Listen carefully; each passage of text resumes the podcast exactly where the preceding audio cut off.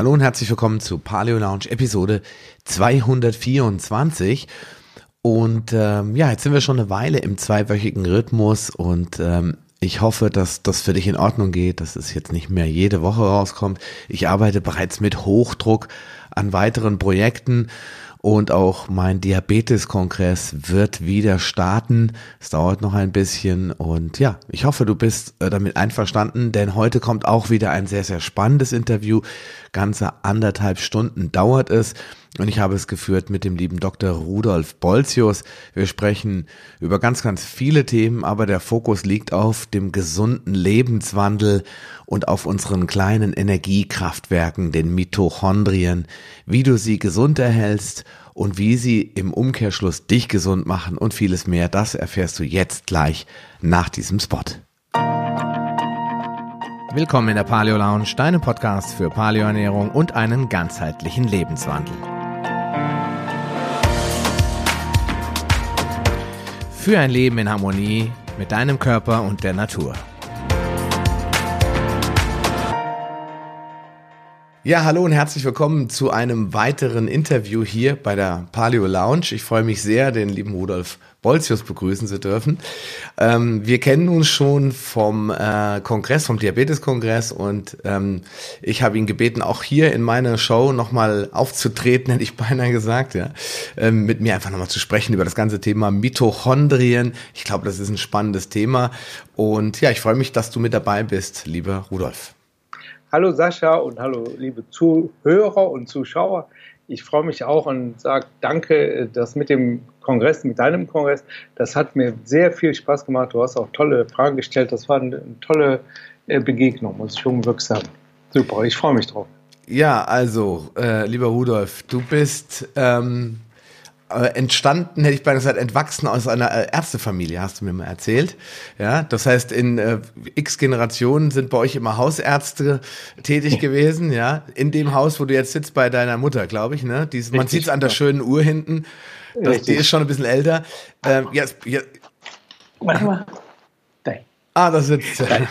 Ja, genau. Okay, super. Kommt die 96. 96. 96. Ja. Perfekt, super. Und jetzt ja, dann hast du irgendwann mal zu deinem, äh, konntest du das noch zu deinem Vater sagen oder war er schon verstorben, als du dich gegen die... Nee, nee, nein, nein, der ist äh, erst vor sieben Jahren verstorben. Also ich konnte das im Prinzip schon sagen, weil das ist ja auch ein Prozess, dass ich letztendlich ausgestiegen bin, so kann man es ja sagen. Das, ich war auch für mich ein Prozess, dass ich erstmal wirklich mit Leidenschaft Hausarzt gewesen bin. Ich bin eigentlich als Hausarzt geboren, weil mein Vater war das, mein Großvater war das schon, auch in, uns hier in Mönchengladbach, das stimmt.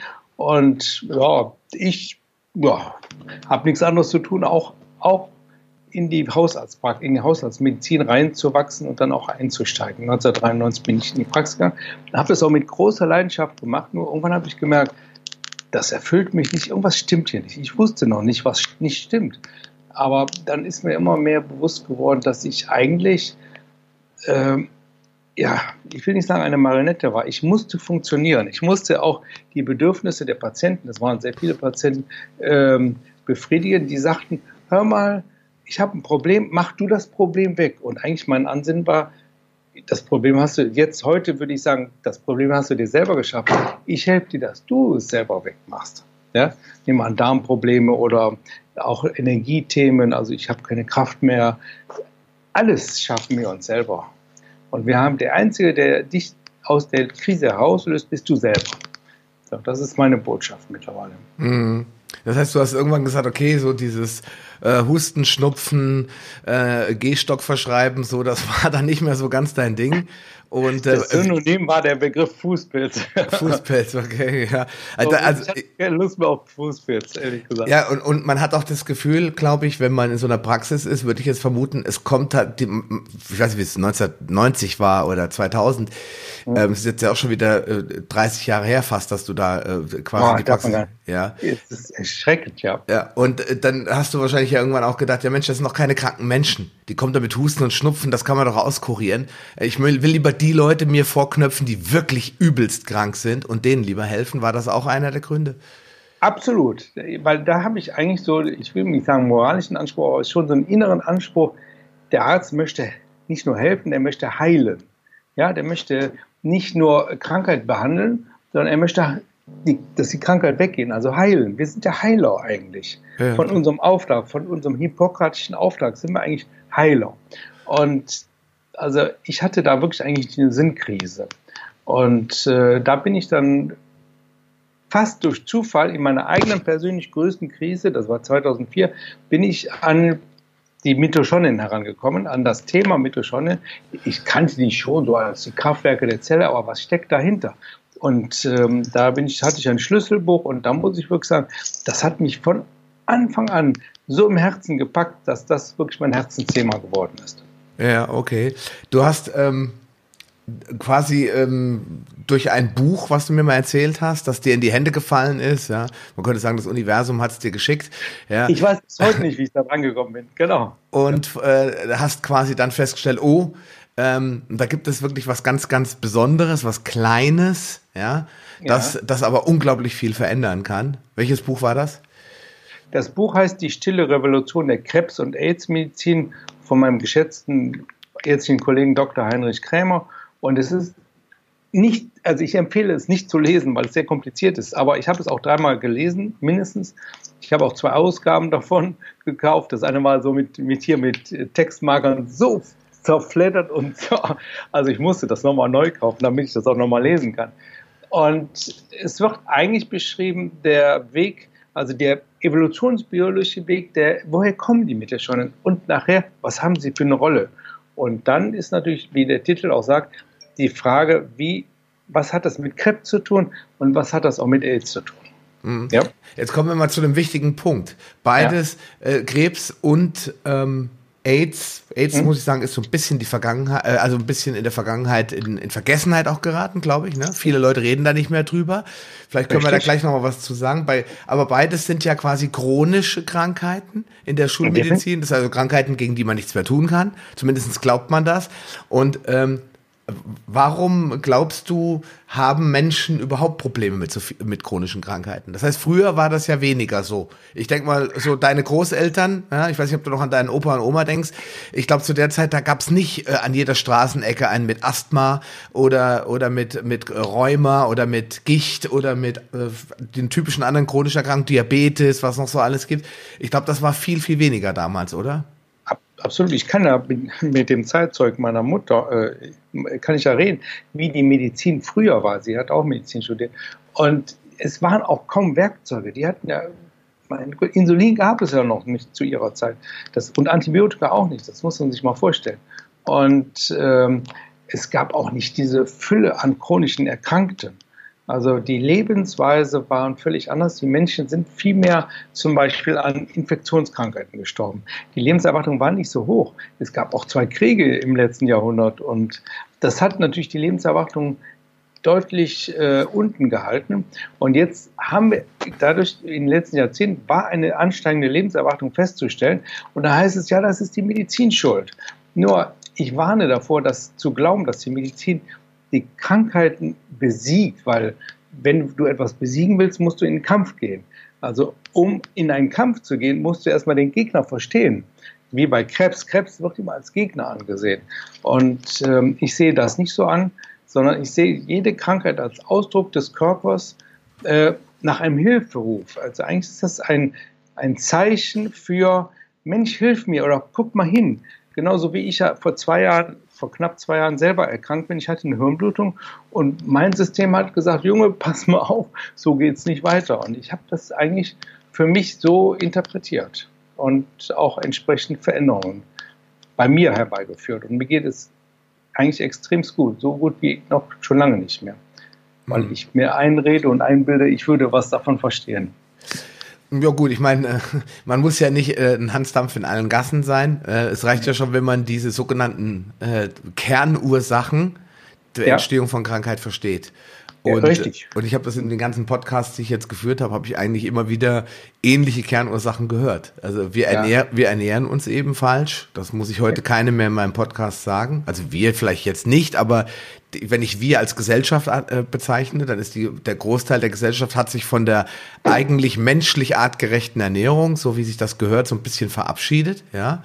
Und dafür gibt es jede Menge Industrie. Wir Richtig, wir können, aber ich habe mittlerweile eine ganz andere, noch äh, ja, fast brutalere äh, Ansicht über Ernährung, nämlich eine biologische. Wie hat sich in der Evolutionsbiologie, haben sich unsere Vorfahren ernährt und wie ernähren wir uns heute? Da ist die industrielle Verarbeitung natürlich ein Thema, aber es gibt noch eine andere, äh, ein ganz anderes wichtiges Thema und äh, das ist die Erhitzung der Ernährung. Das ist etwas, was ich persönlich, weil ich meine Ernährung auch dementsprechend umgestellt habe, ähm, das gilt als Fortschritt der Menschheit, auch das Gehirn soll dann erst dadurch größer geworden sein. Ähm, also wenn du die, Evolutions, die Evolution anschaust, ähm, hier gibt es, also das erste Leben gibt es vor über drei Milliarden Jahren. Und der Mensch ist in dem Zeitfenster noch nicht so lange auf der Welt. Äh, es gibt so ein Beispiel, wenn du die Evolution, erste Zelle bis heute, zusammenschrumpfst auf einen fiktiven 24-Stunden-Tag. Um wie viel Uhr dieses 24-Stunden-Tages ist die Menschheit auf die Welt gekommen? Das war damals Afrika, vom Baum runter, aufrechter Gang. Wie viel Uhr dieses 24-Stunden-Evolutionstages ist die Menschheit auf die Welt gekommen? Was meinst du? Ja, 23, du 23 und 59 und 57 Sekunden, irgend sowas, ich weiß nicht mehr. Du, hast, du bist der Erste, der es richtig sagt. Also man sagt so, ich sage immer ein Furz oder ein Wimpernschlag vor Mitternacht. Ja, du hast völlig recht. Also der Mensch ist eigentlich nichts Besonderes in der Evolutionsbiologie zeitmäßig. Das mag vielleicht 100.000, manche sagen 200.000 oder 300.000 Jahre sein. Auch diese Zeit spielt eigentlich überhaupt keine Rolle, weil das, da hat der Mensch, äh, also da hat die Natur sich noch nicht so sehr adaptiert. Das dauert immer sehr lange. Und in dieser Zeit, wo der Mensch vom Baum runter, also unsere Vorfahren, und irgendwann mal die Fähigkeiten hatte, das Feuer zu beherrschen, Lagerfeuer zu machen sozusagen. Der Neandertaler, das ist nicht so weit weg von hier, konnte das, glaube ich, schon. Und damit konnte er seine Ernährung ja, bearbeiten, verändern, vielleicht für ihn schmackhafter machen, das weiß ich nicht. Ähm, und auch andere Nahrungsmittel durch Hitze bearbeiten, dass sie auch zur Verfügung standen. Aber biologisch ist das nicht, weil das ist für mich biologische Ernährung nicht zu erhitzen. Ich mache das seit meiner Hirnblutung und ich kann nur eins sagen, also das ist ein Quantensprung in meiner Gesundheit gewesen. Ich würde da nie mehr drauf verzichten. Ich weiß, dass das nicht ganz einfach ist. Also das ist natürlich mein Anspruch an mich. Ich will aber das nicht dogmatisch rüberbringen. Du musst jetzt Rohköstler werden. Ich nenne das auch Ursprungskost. Äh, das ist nicht nur Möhrchen essen. Das ist schon was anderes. Aber das ist das Argument, dass ich sage, überleg mal, biologisch heißt eigentlich so, wie die Biologie, wie die Natur es immer gemacht hat, über Jahrmillionen Jahre. Kein anderes Lebewesen auf der Erde ist in der Lage, die Ernährung zu, zu erhitzen. Und das über Millionen bzw. Äh, Milliarden Jahre.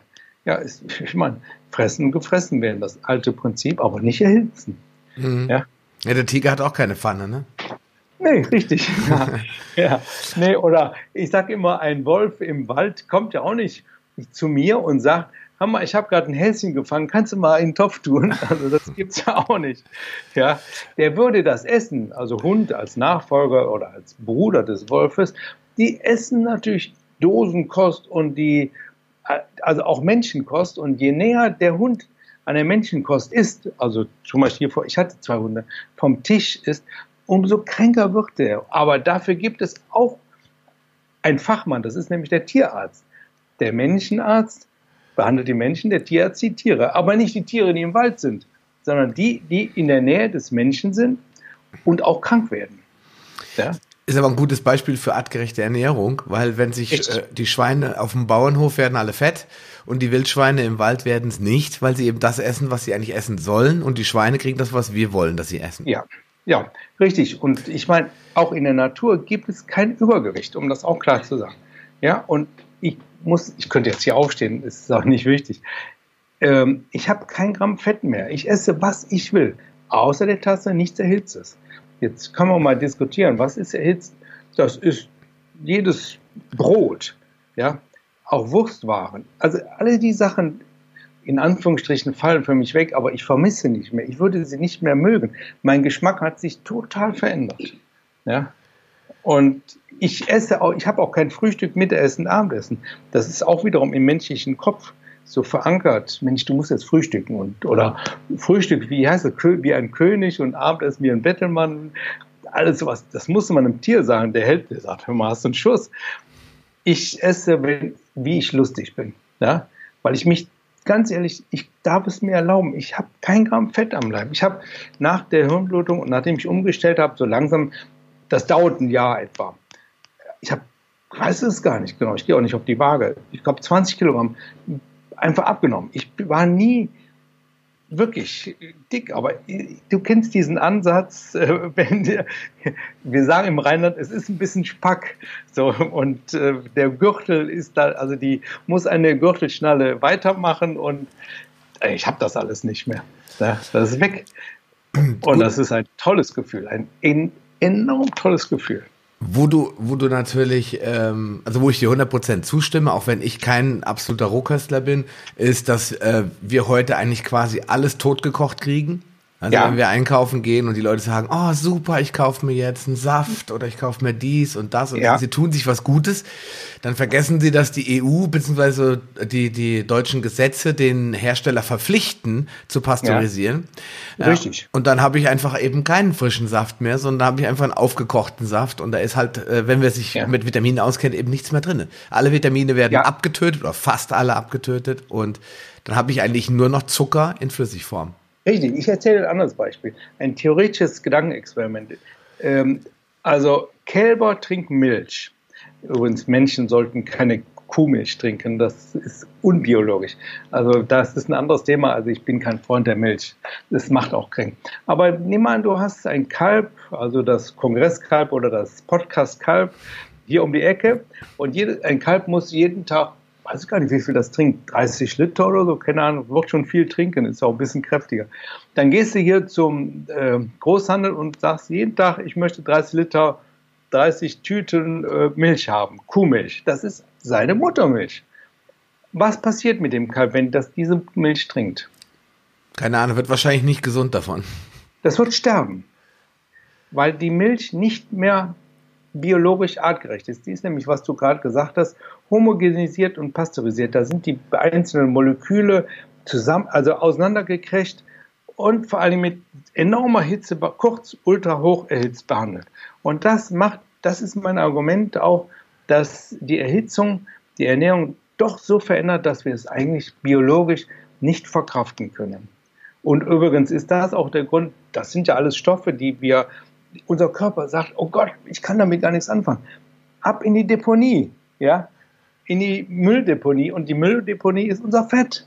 Ja, das ist der Grund, warum wir durch diese Ernährung auch ganz schwer haben, nicht zuzunehmen, um es mal klar zu sagen. Und es gilt ja so, ach ja, ein bisschen Bauch, ich sage jetzt beim Mann, ach du ein bisschen Bauch beim Mann, wenn du über 40 bist, ist ja normal.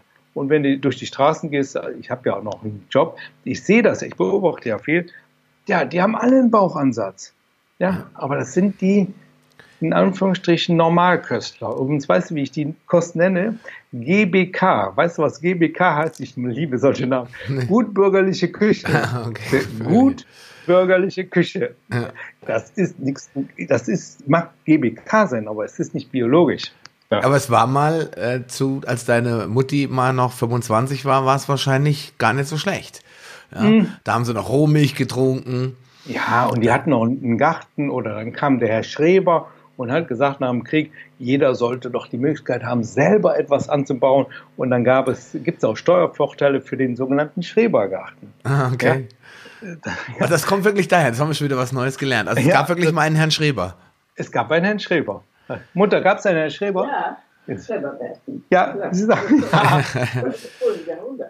Ach, im, ja, im vorigen Jahrhundert, natürlich. Im Sie ja, sagt im nee, 1800 schon. Ach so, übrigens war das. Ja, ja. Sie sagt 1800 und ein paar gequetscht, also vor vorigen Jahrhundert. Also noch zum Kaiserzeiten. Ja, okay. Aber da begann ja auch die Industrialisierung und die Kommerzialisierung der Nahrung. Und das ist etwas, wo wir nicht, also die, sag mal, die Menschheit ist nicht mehr die jetzt auf der Welt sind, außer meiner Mutter, die 1923 geboren ist, die kennt noch eine andere Zeit. Aber wir Jungen kennen doch nichts anderes als diese Ernährung. Das ja. ist ganz normal. Ja, sie sagt auch Überfluss. Das ist, ja. wir, es gibt einen Spruch, das ist der Mangel im Überfluss. Ja. ja. Wir haben zu viel von zu schlechten Nahrungsmitteln. Da habe ich jetzt, äh, das ist ganz interessant. Äh, ich habe das mich beschäftigt mit einem äh, mit dem ganzen Thema, was macht man eigentlich, wenn es mal nichts zu essen gibt? Ja? ja. So diese Situation, wenn der Strom ausfällt und der Supermarkt mal zu hat und so, habe ich mich mal so ein bisschen mit beschäftigt, weil wir in Deutschland so durch die Energiewende wirklich so kritische Stromprobleme haben. Es und könnte auch eine andere Krise kommen, dass uns, ich sag mal, dass wir kein Wasser mehr haben. Ich ja. meine, hier Australien, dass wir äh, zu viel Wärme haben, dass uns die Wälder abbrennen es könnte, meine Güte, die, es ist so viel Umbruch und so viel Veränderung. Ja, genau. Ähm, also ich will nicht sagen, ich will keine Krise, Krisenstimmung verbreiten, aber ich möchte selber mich natürlich biologisch ernähren können und ich möchte auf die Ressourcen der Natur zurückgreifen. Genau, wenn du einen eigenen Garten hast, bist du da ja auf jeden Fall schon mal, äh, hast du eine Möglichkeit oder wenn du die Chance hast, irgendwo auf dem Hofladen was zu kaufen. Na, jetzt ja. war das ja im Zweiten, äh, Zweiten Weltkrieg teilweise so, äh, wenn dann irgendwelche Städte äh, unter Belagerung standen, dann hatten die nichts mehr. Und jetzt hat der erzählt in dem Video, die hat, da gab es von Knorr schon ja. 1920 sogenannte Erbswurst. Ich weiß ja noch nicht, ob du noch Erbswurst ja. kennst. Das sind so kleine Stangen. Äh, das kennt deine Mutter bestimmt, Erbswurst. Ich bin, ich bin 59 geboren. Also äh, genau. Und diese Erbswurst, das sah wirklich aus wie so eine kleine, wie so eine Teewurst. Und das ja. war aber keine, nicht reine Wurst. Und das haben die dann zerschnippelt und haben daraus Suppe gemacht. Und ja. das war so nahrhaft, dass die damit Monate der Belagerung überlebt haben. So viel zum Thema, wir brauchen Steak und Nudeln, das brauchen wir alles dringend. Nee, die hatten nur ihre Erbswurst und haben damit Monate der Belagerung überstanden. Deswegen das zum Thema Überfluss. Ja? Heute haben wir viel zu viel Essen eigentlich. Ah, und ich finde einfach die, ich sag mal, die Gesetzmäßigkeiten der Natur. Ich liebe es, da hinzuschauen du hast recht, was vor 100 oder 200 Jahren galt, aber was war vor 200.000 Jahren und vor 2 Millionen? Ja. Die Natur hat unfassbar andere äh, Zeitkriterien. Ja, ja also das, wir haben einfach, wir haben einfach, äh, glaube ich, vergessen, wo wir herkommen. Ja, richtig. Ganz genau. Oder wir, positiv gesagt, wir sollten uns eigentlich wieder ein bisschen mehr erinnern daran. Oder wir rufen da, dazu auf. Also ich meine, wir haben jetzt noch nicht so viel kommuniziert, dass wir sagen, wir sind einer Meinung. Ich glaube aber, wir sind ziemlich ähnlicher Meinung, ehrlich gesagt.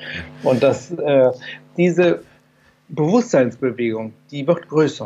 Und das unterstütze ich sehr. Und es gibt auch wirklich dann Results, das ist Englisch, Resultate, dass Menschen sagen, ich habe etwas verändert in, dann in diese Richtung.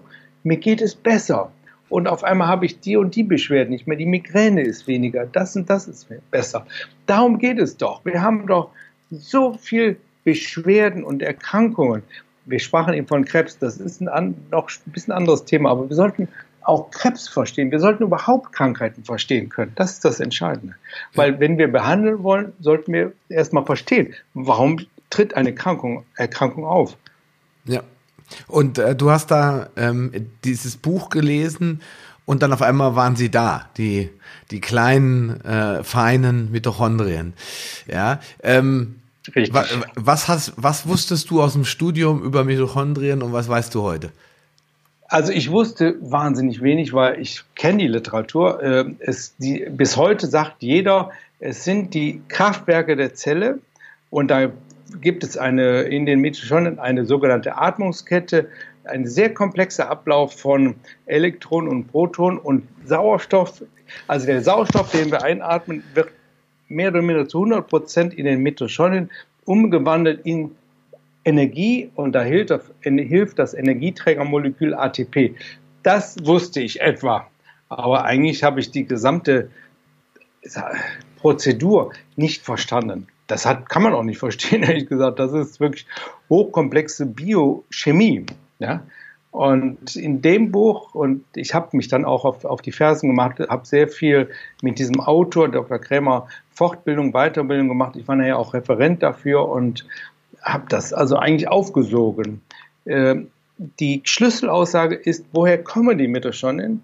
Äh, die kommen von der Evolutionsbiologie, die sind nicht einfach, das sind nicht nur Zellbestandteile in unseren Zellen, sondern eigentlich sind das eigenständige Einzeller in unseren Zellen, die unsere Gesundheit enorm beeinflussen. Und das Zweite ist, dass diese hochkomplexen Stoffwechselvorgänge mit Elektronen, Protonen und so weiter nur zu erklären sind über die Quantenphysik, über Vorgänge in der Quantenphysik. Ich will die jetzt nicht aufdröseln, weil ich auch kein Quantenphysiker bin, aber es geht eigentlich nicht nur um Energie, weil wir können sagen, was ist Energie? Jeder sagt, ja, da wird Energie produziert. Und der, der, der Messwert ist, der physikalische Messwert ist Kalorien oder Kilokalorien oder Joule, dasselbe. Aber das bezeichnet eine Wärmeenergie. Das heißt, in der klassischen Medizin oder in der klassischen Wissenschaft wird gesagt, in der Mitte, in der Mitte schon wird Wärme produziert. Das mag sein. Das einzige Problem ist mit Wärme, ich bin isotherm, also mein Körpertemperatur ist 36,5 Grad. Ich, mein Körper sagt, nee, nicht viel drüber. Dann hast du Fieber und wenn du mehr über Fieber hast, 42 Grad, ja, dann zerstörst du deine Eiweiße, dann ist das mit dem Leben nicht mehr vereinbar. Das heißt, diese Wärme, diese Kraft-Wärme-Theorie, die halte ich für, eigentlich halte ich sie für falsch oder nicht für richtig zu Ende gedacht. Es muss etwas anderes sein. Und durch diesen Lehrer habe ich erfahren und ich glaube ganz fest daran und viele äh, ja, Dinge sprechen dafür und die Therapeuten, die nach diesem Mitochonen-Modell arbeiten, ich kenne genug, die sind wirklich sehr erfolgreich, gerade was chronische Erkrankungen angeht. Also es muss was dran sein. Äh, und äh, die Kernaussage ist, die, äh, in der Zelle sind Mitochonen, dass die sind irgendwann mal durch eine Fusion, eine Symbiose entstanden und zwar vor oder eingewandert vor weit über zwei Milliarden Jahre. Das, das sind die Zeitkategorien, für die ich mich interessiere vor über, weit über zwei Milliarden Jahre sind die aufgrund einer Überlebenskrise dieser Einzeller, das war tief im Meer, ich will das gar nicht zu so sehr, ich schreibe da ein Buch drüber übrigens, äh, dann wird es deutlich, das ist aber noch nicht fertig. Und ähm, die haben eine Überlebenskrise gehabt und die Überlebenskrise hieß, hieß Eiszeit und dann haben die, wie die Natur offensichtlich gestrickt ist, gesagt, nicht ich bekämpfe dich, wie das darwinistische Prinzip, der Darwin hat auch das nicht gesagt kämpfen, sondern der hat gesagt Survival of the Fittest. Ja, ich mache mich am fittesten, indem ich vielleicht ein, eine Symbiose, ein Joint Venture mache. Und so ist es passiert.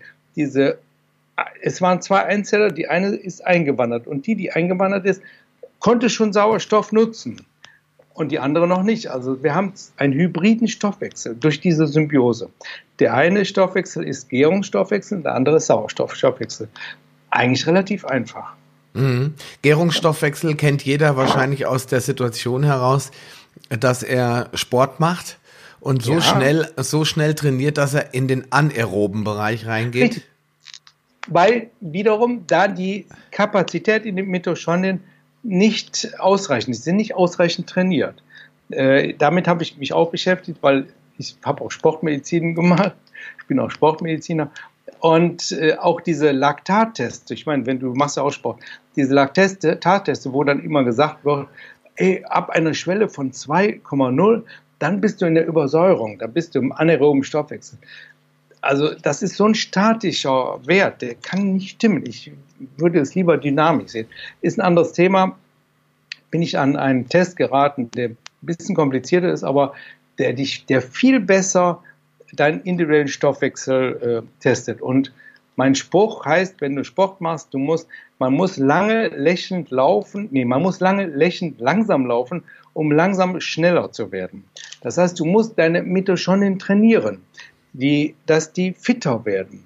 Und das kann man über wirklich langsamen äh, aeroben Stoffwechsel kann man das machen. Man kann das über viele andere Dinge machen, über Entgiftung, über es gibt ein Mitochondrien-Training, das heißt Kältetherapie. Da gibt es diesen, ich sage mal, durchgeknallten Holländer, Wim Hof, mhm. der, ich muss zugeben, Respekt, absolut richtig. Ich bin, wir haben jetzt also einen angeblichen Winter, heute war es im Januar 13 Grad bei uns im Rheinland und ich mache jetzt, es ist ja wirklich kein Winter, ich schwitze, ehrlich gesagt.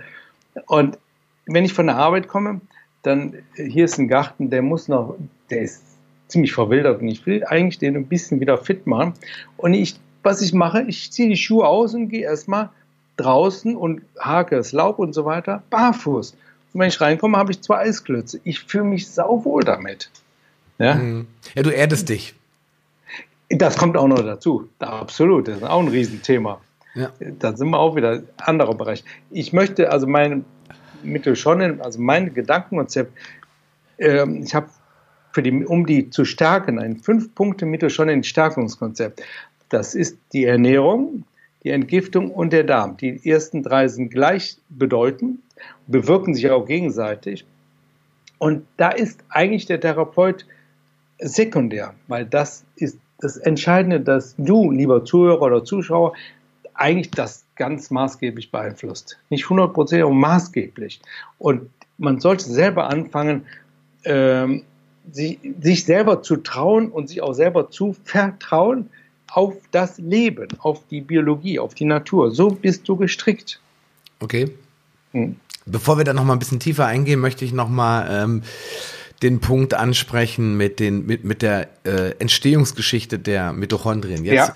hat man irgendwann mal festgestellt, ja, da gibt's in unseren Zellen so ein paar von denen. Und mhm. man hat aber geglaubt, das sei nur so eine Handvoll. Fünf, sechs, sieben Stück pro Zelle. Richtig. Ja. Und Steht in jedem Lehrbuch auch drin. In jeder Zeichnung sind so drei bis fünf gezeichnet. Ja. Das gibt die Realität aber nicht wieder. Jetzt geht ja. man, jetzt weiß man aber mittlerweile, dass erstens mal nicht alle Zellen gleich sind sondern dass äh, Zellen, die viel Energie brauchen, wie vielleicht eine Leberzelle oder, ja. oder eine Lungenzelle, weil auch selbst wenn wir schlafen, müssen diese ja. Zellen immer arbeiten, sicherlich mehr Mitochondrien äh, hat als mhm. eine Hautzelle, die, ich sag mal, faul rumliegt, sag ich ja, mal. Ja, die faul auf der Haut liegt, ja, genau. genau. Also Leber ist entscheidend, weil die Leber für Stoffwechselaktivität, auch für Entgiftung unglaublich wichtig ist. Und es wundert nicht, dass ich Leber gerne, also esse wirklich sehr, sehr viel Leber, aber ich esse sie, ich verarbeite sie ein bisschen, aber ich esse sie roh. Ich erhitze die nicht. Das geht.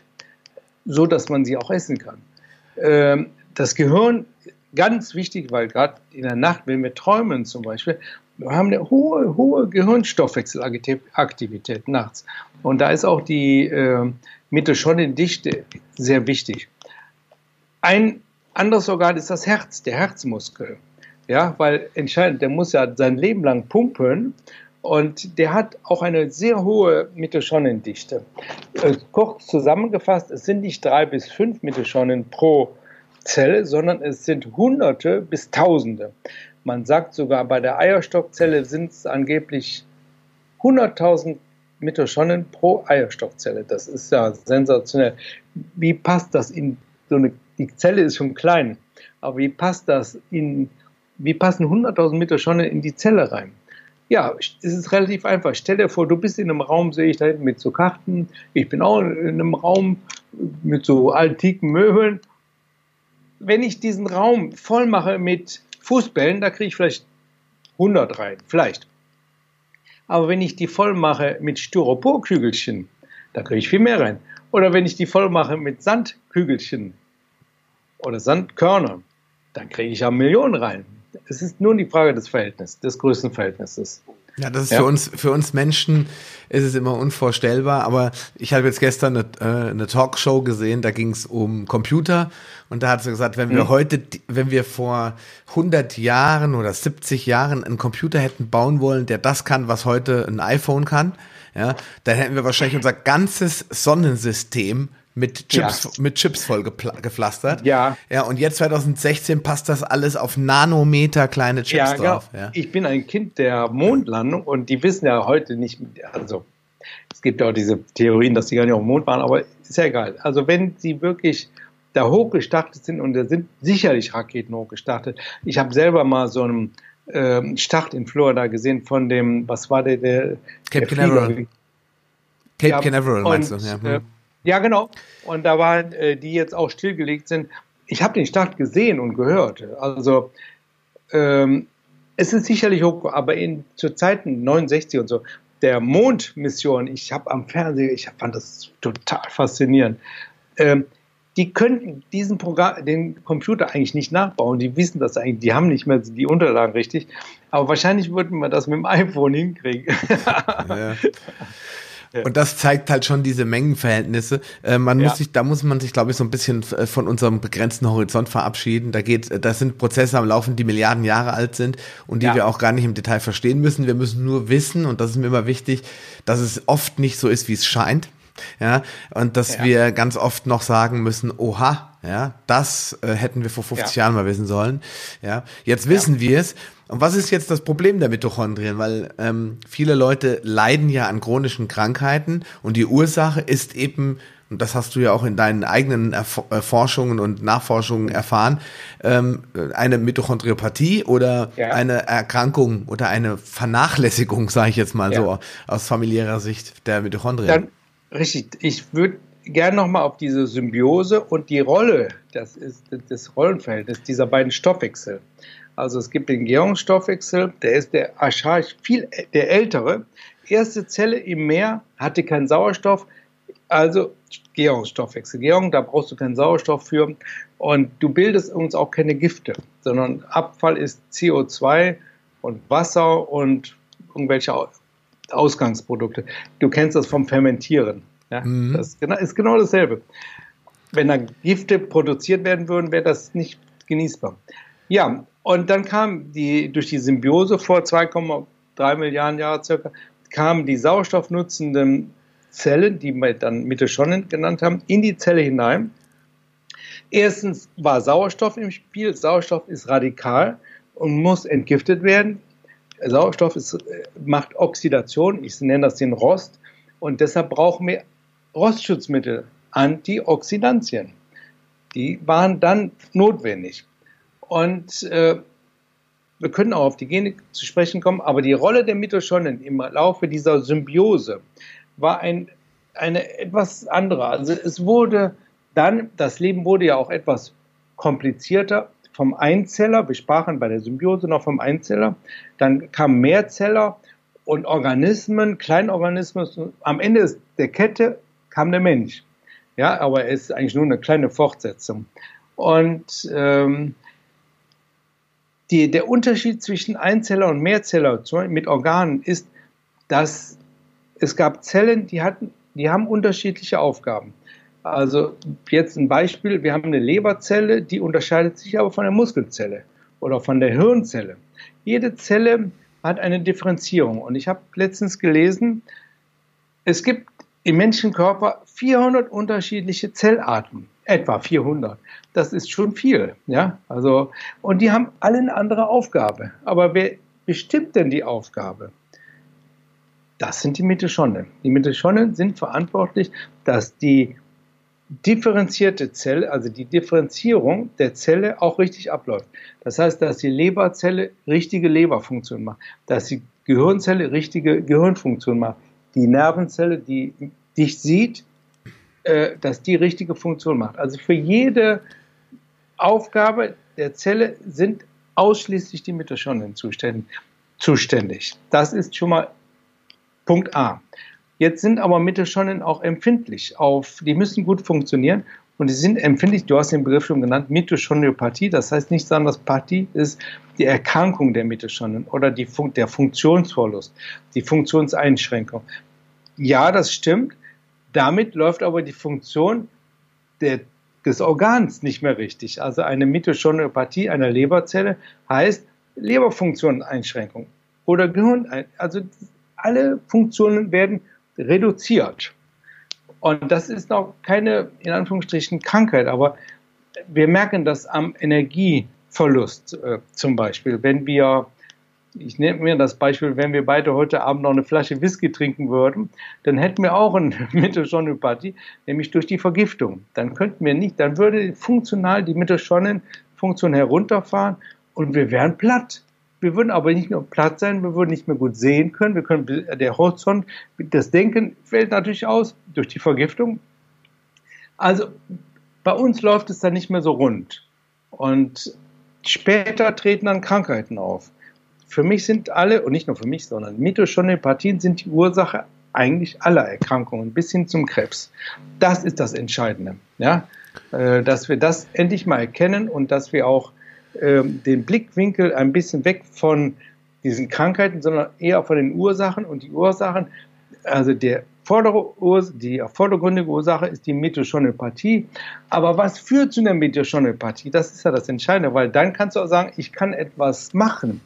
Das sind, äh, natürlich ist das die Ernährung. Wir sprachen über diese sehr schlechte unbiologische Ernährung. Das sind Giftlasten, die wir immer mehr haben, inklusive Medikamente und Giftlasten, auch elektromagnetische Felder, das ist auch ein Gift letztendlich. Ähm, Strahlung, auch, Licht. Ja, natürlich. Ja, ganz genau. Und das dritte ist der Darm. Also das sind meine Blockbuster in der Behandlung ähm, der Mitochondrien, also in der Behandlung oder in der Stärkung der Mitochondrien. Damit wird auch die Mitochondriopathie behandelt. Das ist mein persönliches Konzept an die Zuhörer, das, was ich auch auf meiner Webseite immer mehr mache. Was kann man selber machen, um sich selber zu stärken oder um selber heraus aus der Krise zu kommen? Wobei ich natürlich sage, wenn du, wenn du krank bist, wenn du irgendeine Krankheit hast, dann vertraue ich dem Therapeuten auch an. Also da kannst du nicht sagen, ich esse jetzt ein paar Wildkräuter, da muss man sich dann auch schon ganz klar äh, in Behandlung begeben. Aber vielleicht sogar in die Behandlung eines Therapeuten, der damit mehr Erfahrung hat. Mhm. Ja, als nur ähm, Medikamente, Chemie. Weißt du, nee, wissen, was, äh, natürlich sind Medikamente auch mal hilfreich, aber sie sind immer auch ein Chemotherapeutikum. Nicht nur die Chemotherapie bei Krebs, jedes Medikament hat Wirkung und Nebenwirkung. Ja, klar. Und man sagt ja heute immer, ja. äh, wenn es keine Nebenwirkung hat, dann kann es auch keine Wirkung haben. Ja, ist richtig. Ich kann dir gern ein Beispiel nennen. Ähm, zwei Beispiele. Äh, das eine sind die Cholesterinsenker, die wir wie Smarties verteilt werden. Jeder hat ja erhöhten Cholesterin. Man muss nur den Normwert genug abgesenkt haben, dann fällt da jeder rein und nimmt dann diese äh, Cholesterinsenker, die auch wirken, indem sie den Cholesterin absenken. Die haben nur einen Nachteil. Sie verbrauchen das Coenzym Q10. Und das ist unerlässlich für eine gute Mitochondrienfunktion. Das heißt, über Medikamente können wir eine Mitochondriopathie durch Mangel bestimmter Mikronährstoffe auslösen. Mhm. Ja. Antibiotika machen Bakterien kaputt. Mitochondrien sind Bakterienstrukturen aufgrund dieser Zellsymbiose. Ist das völlig klar? Antibiotika machen eine Mitochondriopathie. Mehr oder weniger. Dann äh, Paracetamol. Das gute alte Paracetamol wird ja wie Smarties verteilt. Kinder, oh, du hast Fieber, nimm Paracetamol. Das muss auch entgiftet werden. Das wird entgiftet durch ein anderes, sehr, sehr wichtiges, das Entgiftungsmolekül Glutathion. Ähm, und ein Molekül Paracetamol verbraucht ein Molekül Glutathion. Das ist dann weg. Das steht unserer Entgiftung nicht mehr zur Verfügung. Das heißt, wir treiben den Teufel mit dem Beelzebub aus. Mhm. Ja? Nicht wirklich biologisch zu Ende gedacht, um es mal so zu sagen. Ja gut, ich meine, das ist ähm, im Endeffekt das große Problem der modernen Zeit, dass wir Krankheit nicht mehr akzeptieren, sondern dass wir ja. Krankheit immer wegdrücken wollen. Richtig. Ja? Ich nehme als be bestes Beispiel, wir weißt du, hast ja meinen Finger schon gesehen, wir waren im Skiurlaub gewesen. Ja, und ähm, Freund, Freunde von uns hatten halt Probleme mit, äh, äh mit der Sohn war krank, ne, hatte Fieber. Mhm. Und ähm, da ist dann gleich Panik ausgebrochen. Mein, mein Sohn hat auch gehustet und ein bisschen Schnupfen gehabt. Das ist halt bei diesem rotzigen, schneereichen Wetter, ist es halt mal so, ne? Klar. Ehrlich gesagt ist das auch eine Reinigung. Klar. Der Körper bereinigt sich ja von Giften. Das darf man gar nicht so sehr, und ich bin der Meinung, man sollte es nicht unterdrücken, weil häufig ist so, Entschuldigung, wenn ich unterbrochen, aber häufig ist so, dass Kinder nach einem guten Infekt einen Wachstumsschub kriegen, dass es dem besser geht. Ja, klar. Ja? Bei Fieber vor allen Dingen.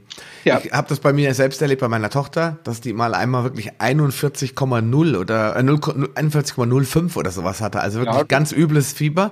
Aber sie war noch fit einigermaßen. Ja. Und dann habe ich sie zu mir mit ins Bett genommen und am nächsten Morgen war die völlig, also die hat einen richtigen Schub gemacht, so, die war ja. dann auf einmal richtig aufgeklärt, also war richtig klar im Kopf und ja. wusste genau, jetzt ich bin wieder da und jetzt will ich frühstücken, ja. jetzt habe ich Hunger und so weiter. Da war, da hat man es richtig gemerkt, wie der Körper so ein, mit so einem Schlag sich wieder äh, gestärkt hat. So. Und da war es halt so, die, die, die haben die Eltern dann halt sofort Fieberzäpfchen. Und das Kind hatte nicht mal 40, das Kind hatte, glaube ich, 38,5. So. Ja. Die werden ja prophylaktisch zum Beispiel nach Impfungen auch empfohlen. Ja, also das ist ja Wahnsinn eigentlich. Ja, was machst du damit? Jetzt senkst du die Temperatur und der Körper hat die Temperatur ja nicht erhöht, weil er sich ärgern will, sondern weil er irgendwelche Keime abtöten will, die ihn stören. Ja? Definitiv. Jetzt halte ich ihn davon ab. Definitiv. Und du verbrauchst das Glutathion, also das Entgiftungsenzym. du schwächst eigentlich den Organismus. Ja? Was, was, was mache ich denn, wenn ich irgendwann in so ein, äh, oder, oder was passiert, wenn ich in einen so einen chronischen Glutathionmangel reinkomme? Ich meine, es gibt ja Leute, die ernähren sich von Ibuprofen. Ja, die kommen gar nicht mehr durch den Tag, haben Migräne, Kopfschmerzen, Rückenschmerzen, alles stopfen sich das rein. Die haben dann irgendwann gar kein Glutathion mehr im Körper. Ja, oder? ist ganz wichtig. Also in dem Buch von dem Dr. Krämer ist der Glutathionmangel Ursache für eine Immunschwäche. Das nennt sich die TH2-Immun, TH1-Immunschwäche. Da kippt das Immunsystem. Das heißt, du kommst in eine Fehllage, du kommst in eine Mitochondriopathie. Ich will das nicht zu sehr ausführen. Das ist aber, das Buch heißt ja Krebs und AIDS, äh, also die stille Revolution der Krebs- und AIDS-Medizin. Das hat dann auch mit Krebs und AIDS zu tun. Das heißt, also man kann das natürlich auffüllen, aber jetzt denke nicht nur an, äh, ah, wie kriege ich das mit Infusion oder Kapsel oder so. Äh, ich denke, ich gucke auch wieder, also Glutathion gibt es nicht in der Natur. Es muss dann schon der Körper zusammenbauen aus drei verschiedenen Aminosäuren. Das sind die Eiweißbausteine. Äh, Glutamin, Cystein und Glutamin, Cystein und das dritte weiß ich jetzt nicht gerade.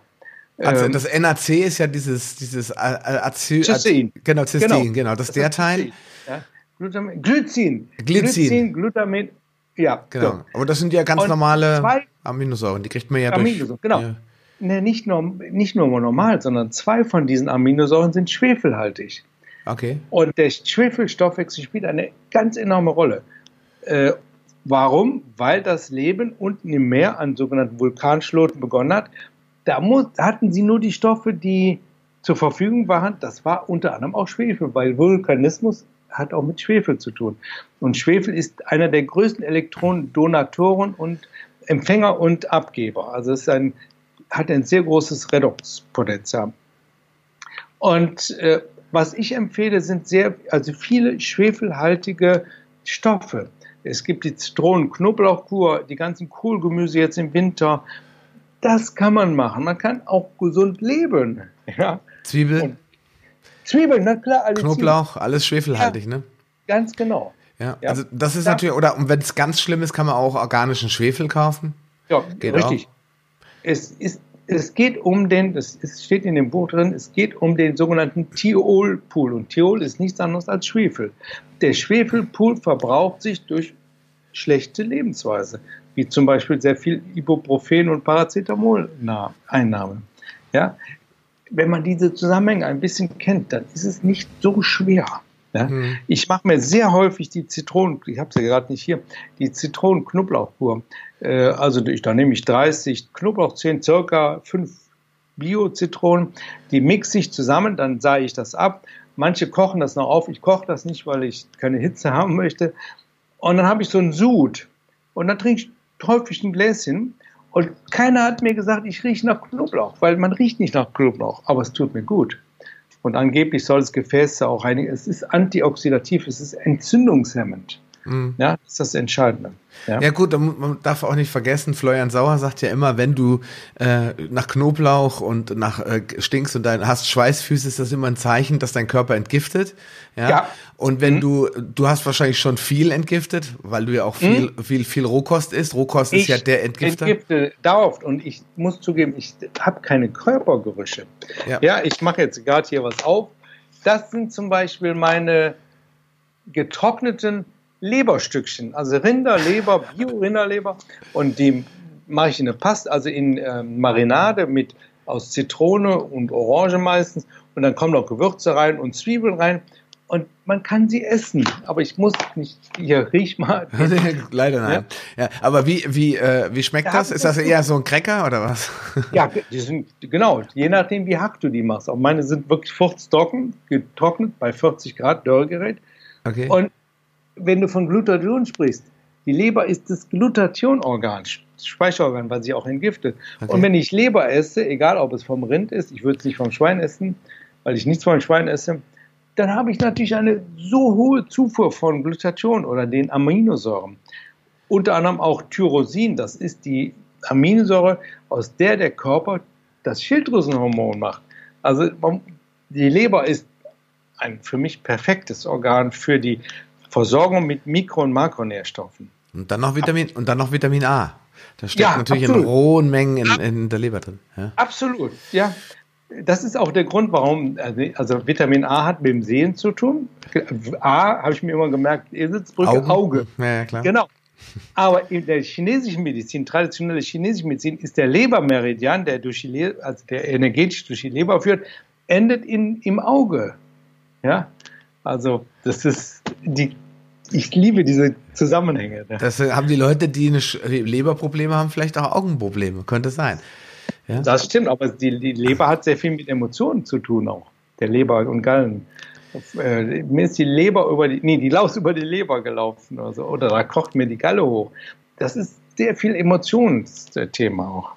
Ja, das sagt ja. der Florian Sauer auch immer. Das sagt immer, wenn ich auf der Autobahn äh, jemanden sehe, der mich rechts überholt ja. oder Lichthupe ja. zieht, dann sage ich immer, der muss mal eine Leberreinigung machen. Der kommt übrigens äh, ich glaube, äh, Aschermittwoch, das ist ja irgendwann jetzt im Februar, glaube ich, da kommt der äh, und äh, zu meiner Partnerin und mir und weil der, wir haben uns im Herbst getroffen und er sagt, Mensch, ich möchte auch mal etwas machen, Interview oder so. Also der Kreis ist nicht ganz so groß an etwas verrückten Menschen, die so Bio, aber ich finde es so faszinierend. Ich glaube, dass der Kreis auch größer wird und dass wir die Menschen erreichen, weil mein mein Ansehen ist, dass die Menschen, ich war ja selber, ich bin ja selber Arzt, dass die Menschen von dieser Art der Medizin desillusioniert werden, weil sie machen viele Therapien und so weiter, aber es geht ihnen nicht richtig gut. Mhm. Ja, die Frage ist, warum geht es dir nicht gut? Und ich glaube, dass wir Antworten geben können. Genau. Ich würde sagen, dass die einzige richtige Antwort ist, auch wir haben Möglichkeiten, wir haben Auswege. Und meine Antwort ist, mach es selber. Ja, du hast dir die Krankheit geschaffen und du bist der Schlüssel, um da rauszukommen. Natürlich kannst du dir auch noch therapeutisch helfen lassen. Aber du bist verantwortlich für deine Gesundheit. Ja. ja. Wenn ich jetzt noch, jetzt, wenn ich jetzt mal noch zwei Zitate nennen würde. Ähm, ja. Du, äh, ich weiß nicht genau, wo es herkommt. Du isst, du bist, was du isst, oder ja. du bist, was du verdauen kannst.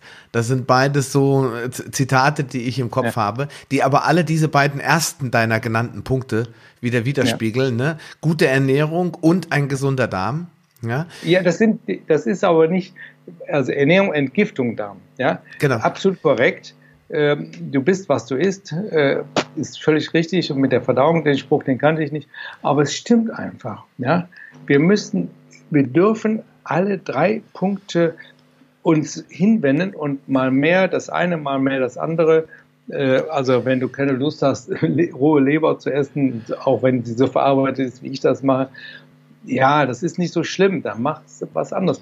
Aber wenn du überhaupt mal anfängst, dich in die Richtung zu bewegen, dann wirst du in der Regel verspürt man dann schon eine Veränderung im Organismus. Und ich glaube auch, dass der Darm, bei vielen Menschen ist der Darm, liegt wirklich im Argen. Also man könnte auch sagen, der ist im A, du mm, weißt, im Allerwertesten. ich sage es jetzt nicht, im Allerwertesten. Weil äh, meine Frage ist immer, ich die Menschen so frage, musst du nach dem Stuhlgang das Fenster aufmachen, auf gut Deutsch, riecht es nach 47,12, stinkt es da? Und die meisten sagen, ja, und da hast du eine, hast du viele Winde, also hast du viele äh, Blähungen. Blähungen. Hm. Oh ja, unten und oben. Es kommt, ich rülpse und ich habe auch viele Fürze, um es mal. Ja, ich, so ist halt stimmt. Ja, und wie riechen die? Oh, schrecklich. Dann ist der Darm nicht in Ordnung. Dann ist das Mikrobiom, dann ist die, dann stimmt es nicht. Aber wenn du dich in die Richtung der Ernährung, der verbesserten Ernährung hinbegibst, dann leiden die, das schlechte Mikrobiom leidet Mangel. Weil wir, wir ernähren unser, wir verdienen das Mikrobiom oder wir kriegen das Mikrobiom, was wir verdient haben. Und das beeinflussen wir hauptsächlich über die Ernährung. Genau. Natürlich auch über die andere ausschließlich eigentlich.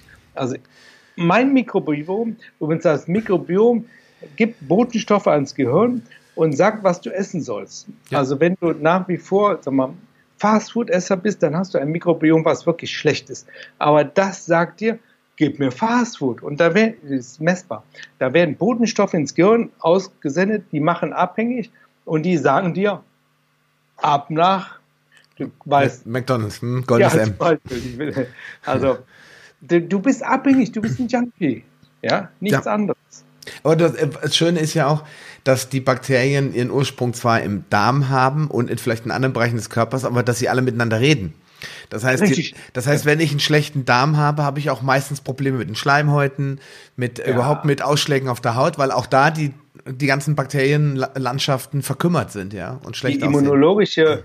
also genau, alle, also der Darm und die Schleimhäute kommen vom selben Ursprung, vom sogenannten Keimblatt. Und die haben sich äh, sozusagen in der Evolution, also in der Entwicklung, haben die sich auseinanderdifferenziert in Richtung Lungenschleimhaut, alle Schleimhäute, äh, die man sich vorstellen kann. Auch zum Beispiel bei der, wir sind ja an sich sehr steril außer Darm und klar, alles, was mit außen zu tun hat, da haben wir dann diese Gast, Gäste, nämlich dieses Mikrobiom oder die Bronchialbesiedlung. Äh, bei der Frau die Vaginalbesiedlung, ganz großes Thema, ja, meines Erachtens, weil da ist auch vieles im Argen und das kann man auch sehr gut beeinflussen über unsere biologische Therapie. Ja. ja? Jetzt, ähm, jetzt die, die Mitochondrien, ja? Kann, ja. Man, kann man sagen, dass die sterben? Also wenn wir sie schlecht ernähren oder schalten sie einfach alle auf Gärung um? Oder ist es wirklich so, dass sie, dass sie verkümmern und sterben, wenn sie also schlecht behandelt werden? Im Prinzip schalten die Mitochondrien nicht auf Gärung um, sondern sie reduzieren ihre Funktion. Sie bleiben, sie sterben nicht so schnell. Sie bleiben noch in der Zelle. Sie schalten ihren Stoffwechsel herunter. Sie fahren, es ist ein, ein langsamer Prozess. Sie fahren ihren Stoffwechsel herunter und durch die Zellsymbiose, wir haben einen hybriden Stoffwechsel, wir haben einen zweiten Ersatzstoffwechsel, sage ich mal. Das ist der Gärungsstoffwechsel aufgrund der Evolutionsbiologie. Und der wird, der übernimmt dann. Ja?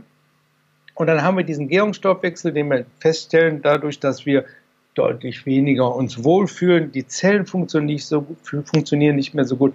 Wir, haben, wir können nicht mehr so gut sehen, wir können nicht gut denken. Wir kommen die Treppe nicht mehr richtig hoch. Also ich, dadurch, dass ich jetzt schon seit deutlich über einem Jahr sehr, sehr gut lebe und wirklich intensiv das lebe nach, weißt du, eine Hirnblutung möchte ich nicht nochmal erleben. Also ich tue alles, ich bin 60 Jahre, ich tue alles jetzt nicht mit Zwang, auch nicht mit Stress, sondern ich habe extreme Freude daran, dass ich so viel verspüre, so viel Veränderung verspüre. Und ich glaube, also ich muss da nicht dran glauben, ich weiß, dass es mir wirklich gut geht. Aber dieser Gärungsstoffwechsel ist ein Ersatzstoffwechsel zum Überleben. Der findet aber nicht in den Mitochondrien statt, sondern außerhalb. Der findet in sogenannten Zytoplasma statt. Ja, also das ist, die Mitochondrien werden stumm geschaltet, schalten sich selber stumm peu à peu und dann übernimmt der Gärungsstoffwechsel. Übrigens ist das in der Zellteilung genau dasselbe, weil die Zellteilung wird dominiert nicht durch die Mitochondrien, sondern durch den Gärungsstoff, also durch das Genom des, ähm, der auf, aufnehmenden Zelle. Und das ist übrigens auch die Erkenntnis von einem deutschen Nobelpreisträger Otto Warburg in den 30er Jahren, genial. Der hat gesagt, Krebs ist, die Krebszelle ist im Gärungsstoffwechsel und die Ursache liegt an einer Zerstörung in dem Komplex 4 der Atmungskette. Und äh, der Warburg war fast richtig. Es geht nicht um die Zerstörung dieses Komplexes 4, also da, wo die, der Sauerstoff sozusagen, äh, wo die Energie, was man immer so sagt, produziert wird. Das ist keine Zerstörung, sondern eine funktionelle Herunterschaltung durch eine Mitochondriopathie, durch zu viel Gifte und so weiter. Hm. Aber man kann das wieder ankurbeln. Das ist das Entscheidende. Ja, solange die Mitochondrien leben, kannst du sie ankurbeln. Mhm. Ja? Aber das geht nur über biologische Lebensweise. Klar. So, jetzt habe ich äh, einen, einen, klassischen Krebskranken. Warum, warum entsteht, nehmen wir uns doch wirklich noch zum Abschluss diese beiden Krankheiten vor, die deinen ja äh, dein äh, Idol, hätte ich jetzt beinahe gesagt, also dein Mentor, jetzt fällt mir das Wort wieder ein, Mentor, dir, ja. so kann man sagen, so in dem Bereich der mitochondrialen Medizin, dir ja. so ein bisschen den Weg gewiesen hat, das war AIDS und Krebs. Was ist bei ja. diesen beiden Krankheiten deiner Meinung nach der dominierende auslösende Faktor? Der dominierende auslösende Faktor ist, äh, dass die Mitochondrien nicht mehr richtig funktionieren, die, dass sie ihre Funktion herunterschalten, warum auch immer. Ähm, also einer der Gründe ist zum Beispiel der Schwefelpool, dass dann das Immunsystem auch, in, das auch polar aufgebaut ist, in eine Disbalance kommt und dass die Abwehr von Krebszellen und Viren lahmgelegt wird, eigentlich runtergefahren wird. Das ist, also wir haben eine ganz klare biologische Begründung für das Auftreten von Krebs für Infektionskrankheiten, für eigentlich alle Erkrankungen. Ich bin kein AIDS-Experte, das ist jetzt gar nicht so mein Thema, muss ich wirklich sagen, aber nach seiner Meinung ist die Ursache genauso zu sehen. Das ist eigentlich vergesellschaftet. Und es war ja auch damals, ich habe diese Zeit miterlebt. Ich war damals auch in Amerika, wo, also San Francisco, und wir haben ganz komische, erkrankte Menschen. Und die hatten unter anderem auch eine, äh, eine schwere Lungenentzündung. Das war das, die Thrombocytis carini-Infektion. Eine ähm, Infektion, äh, also eine starke Immunschwäche und die hatten einen Hautkrebs, das Kaposi-Sarkom, das waren so wirklich so Flatschen, ne? ja, die hatten auch einen Krebs und eine Virusschwäche. Also eine Infektion, eine Abwehrschwäche gegen Viren, so muss man sagen. Das ist das sogenannte T1-Immunsystem.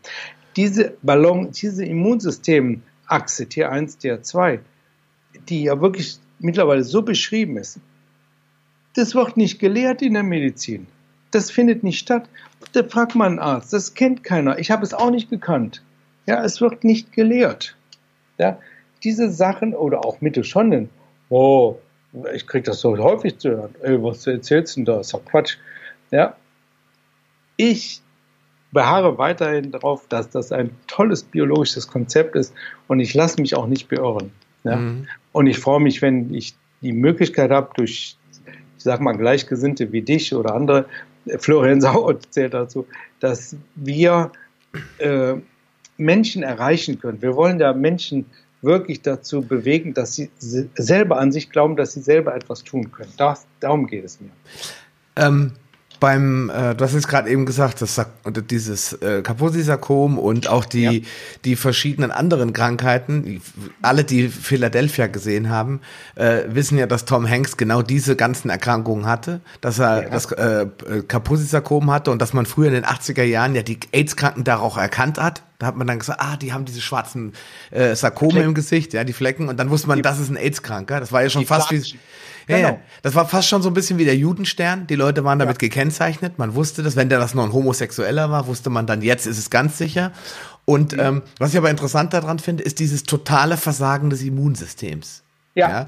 Ähm, ich meine, ich, ich das Immunsystem stelle ich mir jetzt nicht als Zellverbund vor. Bin ich da falsch informiert? Ähm, nein. Ja? Das ist ein, nein, das ist ein Kybernet, also ein vernetztes miteinander kommunizierendes System. So muss man wirklich sagen. Und was am Ende des Tages ähm, eine Abwehr, was gerade was Kleinzellen und Viren angeht, ähm, evolutionsbiologisch, ich gebe geb mal, fang mal wieder an. Vor über zwei, drei Milliarden Jahren waren Einzeller, die sich auch selber, die sich verteidigen mussten. Und was haben die gemacht? Ja, die konnten da nicht irgendwie, die hatten keine großen Waffen, wie zum Beispiel Antikörper, das gab es alles noch nicht. Aber die hatten ein gasförmiges Molekül. Und das war Stickoxid. Das eines der kleinsten Moleküle ging durch Membran durch und es war ein Stress, wurde ein Stress ausgelöst und auch ein, ein Zelltod. Das, der, das Stickoxid, NO, gibt es heute noch, macht den sogenannten nitrosativen Stress. Hast du bestimmt schon mal gehört. Das ist evolutionsbiologisch ganz alt. Und diese damals AIDS-Szene, die auch Promiskuitiven, haben in Amerika eine Droge genommen, die hieß Popos. Ich weiß nicht, ob du davon schon mal gehört nee, hast. Nee. Popos, das, der Name Pop, äh, also nicht, weil die gepoppt haben, sondern weil das war eine Ampulle und wenn die die Flasche geöffnet, also die Ampulle geöffnet haben, macht es da so ein Geräusch, plopp. So, so, und diese äh, die, der Inhaltsstoff war ein Amylnitrit. Und das ist, du kennst das Nitrospray bei den Herzkranken, mhm. das erweitert die Gefäße. Ja?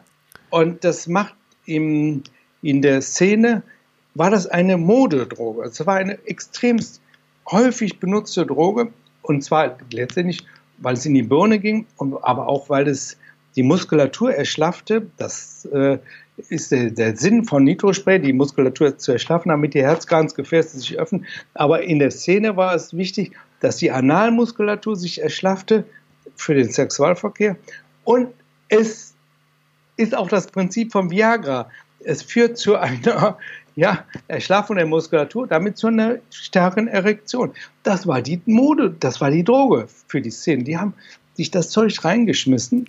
Und, aber das Problem ist, dieses Nitrat musste wie ein, äh, also wie bei Sauerstoff, musste wieder entgiftet werden über den Schwefelpool, über den Thiolpool. Also der oxidative und der nitrosative Stress ist relativ ähnlich zu entgiften. Und die haben ihre Entgiftungskapazität völlig verbraucht und damit wurde das Immunsystem flachgelegt. Das ist der, das ist der Hintergrund. Ich muss das Buch nochmal lesen. Also es ist wirklich faszinierend. Okay, aber das macht natürlich für mich durchaus Sinn, äh, gerade es gibt viele Nervenerkrankungen auch, die da mit ja. oxidativen Stress zu tun haben, ja. äh, funktionieren ja ähnlich. Auch da spielen jetzt wieder die Mitochondrien eine große Rolle, weil du hast Absolut. mir in, in dem letzten Kongress, den wir gemeinsam, wo wir gemeinsam ein Interview geführt haben, hast du auch gesagt, du glaubst, dass ein, die Mitochondrien, oder du gehst fest davon aus, irgendwann abschalten, weil der Körper so viele Oxidantien produziert hat, dass er mhm. sagt, ich kann jetzt nicht mehr, ich bringe mich jetzt selbst um. Und ja. bevor ich den Tod akzeptiere, Richtig. schalte ich lieber ab. Ja, ja ich schalte den, äh, den also um. Flügel. Genau. Der, guck mal, Hybridmotor, wir haben zwei Stoffwechsel. Den einen Stoffwechsel, der eigentlich für die differenzierte Zellleistung zuständig ist, also für, ich sag mal für das Hochleistungsmodell, Vollpower, den fahre ich runter. Also abschalten wäre so 0 oder 100, also den fahre ich langsam runter. Und den Gärungsstoffwechsel fahre ich langsam hoch. Also wir kommen in eine Schieflage. Ja, klar. Und das, ganz ehrlich, ich sage immer, wenn, also ich habe jetzt nicht mehr akut, ich habe ja die Hausarztpraxis nicht mehr, aber wenn ich irgendwie mit Patienten zu tun habe oder im Bekanntenkreis oder so und die sind krank, dann sage ich, wann hat das begonnen? Also nimm mal einen Krebskranker. Ich sage, hast du noch jetzt dieselbe Energie wie vor einem halben Jahr? Da sagt er, nein. Habe ich noch überhaupt nicht drüber nachgedacht. Kommst du noch die Treppe so gut hoch? Nee, ich bin nicht mehr so belastbar. Das ist ein typisches Zeichen, dass da irgendetwas im Stoffwechsel gekippt ist. Also vor Auftreten einer schweren Erkrankung ist meistens ein schleichender ja, Energieverlust zu bezeichnen, sagen wir, oder Leistungs, eine Leistungsminderung zu bezeichnen, zu verzeichnen, zu festzustellen. Ganz klassisch. Und was ist der, der, Synonym, der, der Begriff für Energieverlust? Das Burnout. Ja. ja. wir haben ja so viele im Burnout oder die wissen gar nicht, dass sie da sind. Und das Entscheidende ist, die sind alle in der Mitochondriopathie. Ja, ja, oder Chronic Fatigue oder Nebennierenerschöpfung oder ganz genau. Ja, wie du es auch mal nennen willst. Das ist biologisches Denken. Es ist alles dasselbe. Die Ursache ist dasselbe und die Therapie ist Ernährung, die Basistherapie. Nicht, ich will nicht sagen, dass das das Einzige ist, aber für mich ist die Basistherapie ohne Wenn und Aber Ernährung, Entgiftung, Darm. Mhm. Ja? Und wenn die Leute jetzt, äh, in, also wenn jetzt der Körper anfängt, in die Gärung umzuschalten, dann haben wir eben keinen Abfall mehr, wie du schon gesagt hast. Dann, ja, ja aber wenn ich jetzt. Einen oxidativen Abfall. Genau, ja. aber wenn ich jetzt gucke, was Gärung fördert, dann kommt ganz oft immer Zucker ins Spiel. Ja? Richtig. Und deswegen äh, hat man in der Krebs, modernen Krebstherapie sehr viel erreicht mit Zuckerinjektionen. Man konnte ja. auf einmal sehen, wo Tumore aktiv sind. Ja. Heute macht man das auch mit PET-CTs radioaktiv markiertes Zucker. Ja. ja. Dann hat man ihn radioaktiv markiert und hat geguckt, hey, wo haben wir eine Ansammlung von diesem radioaktiven Material, also Zucker? Und da ist dann ein erhöhter Zuckerstoffwechsel und das ist für uns ein Zeichen, also für die, ich mache das ja nicht mehr, für die ein Zeichen, Lass uns da mal genau in die Ecke gucken. Es gibt ja auch Tumoren, die wir nicht finden. Ja. ja muss man auch sagen. Und das ist jetzt so der, der Punkt, wenn der Körper komplett in die Gärung umschaltet, dann fehlt mir natürlich Sauerstoff dann fehlt mir Energie. Daher werden die Krebskranken, je weiter das Stadium voranschreitet, immer müder, immer schwächer, immer lebloser, Richtig. immer kraftloser. Ja. Und die kriegen einen unglaublichen Hunger auf Süßes. Genau. Ja. Die, die essen Nudeln, Pasta, Brötchen, alles, was Kohlenhydrate und Zucker beinhaltet. Aber genau. sie atrophieren. Schleichend. Also, aber sie, genau. sie atrophieren Absolut. trotzdem. Und die müssten eigentlich fett sein ohne Ende, aber die bauen alles ab an Muskelmasse. Alles ja, wird verschwinden. Alles klar. Ja, ja ganz und, genau. Die, der, ehrlich gesagt, der Krebsbau, das sind ja Eiweiße, Muskel ist ja Eiweiß. Der baut sich selber ab, der holt sich die Substanzen, die er, die Substrate, die er braucht, aus dem Grundgewebe und aus der Muskulatur. Völlig klar. Er baut sich ab. Und, und wenn wir den Stoffwechsel uns jetzt anschauen, da wissen wir auch, wo man Muskeln abbaut, denn was er ja. haben will, ist Glutamin. Ja, ja weil wenn er Glutamin hat, dann kann er Gärungsstoffwechsel betreiben. Ja? Und, so äh, weit äh, habe ich da noch nicht gedacht, aber das ist cool, das ist toll. Ja, das ja, ist ja das, das ist ja der Grund, warum äh, Otto Warburg, das war die Lücke bei Otto Warburg. Er hat den Glutamin, äh, das Glutamin nicht gesehen. Ja? Ja. Und wenn wir heute in komplementäre Krebstherapien reingucken und die Ernährung uns anschauen, da ist sie meistens zuckerfrei und glutaminarm, Ja, genau. ja, Ja, ja. damit die Leute eben dem Tumor erstmal alles entziehen. Deswegen ist eine ketogene Ernährung, wenn man sie richtig macht, ohne. Ja. Eiweißmassen, weil der Atkins hat natürlich gesagt, komm, schaufelt euch Würste und Co. und alles rein, Genau. aber dann habe ich natürlich sehr viel Glutamin. Der ja. hat ja selber so, der hat ja selber so wie eine Wurst ausgesehen. Ja, ja, genau, richtig. Das funktioniert sicherlich, um Übergewicht abzubauen, aber wenn ich Ja. wirklich ketogen mich ernähre, dann ist es meistens proteinarm. Ja, Ja, das, und das ist das, was oft vergessen wird. Und deswegen glaube ich, einer der Gründe, dass die ketogene Ernährung auch in der Krebstherapie äh, sehr, sehr gut funktioniert. Ja, Ja, äh, das zum Beispiel mit dem Sauer, du hast völlig recht, aber ich bin der Meinung, dass die Ursprungskost, also die wenig belastende, die nicht erhitzte Kost, mindestens genauso wichtig ist. Und dann wiederum mit Wildkräutern und Grünen und Smoothies und so, das macht das Hippocratic Health Institute da oben in, in Amerika, in Florida ist das, glaube ich.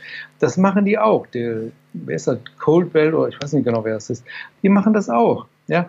Grüne Säfte und der Issels, äh, ein Krebsarzt letztes Jahrhundert, der uns hier in der Nähe von Mönchengladbach in Waldnil anfangs behandelt hat. Das war der, der auch den Bob Marley behandelt hat, unten am Starnberger See, glaube ich. Der, der kommt hier aus der Nähe. Ne? Und der hat ja auch entsprechend äh, mit, äh, also mit grünen Sachen, der hat aber auch mit Kohlgemüsen, schwefelhaltigen Kohlgemüsen gearbeitet. Absolut korrekt. Ja. Es ist immer eine Weiterentwicklung. Es gibt auch immer so ein bisschen Nuancen.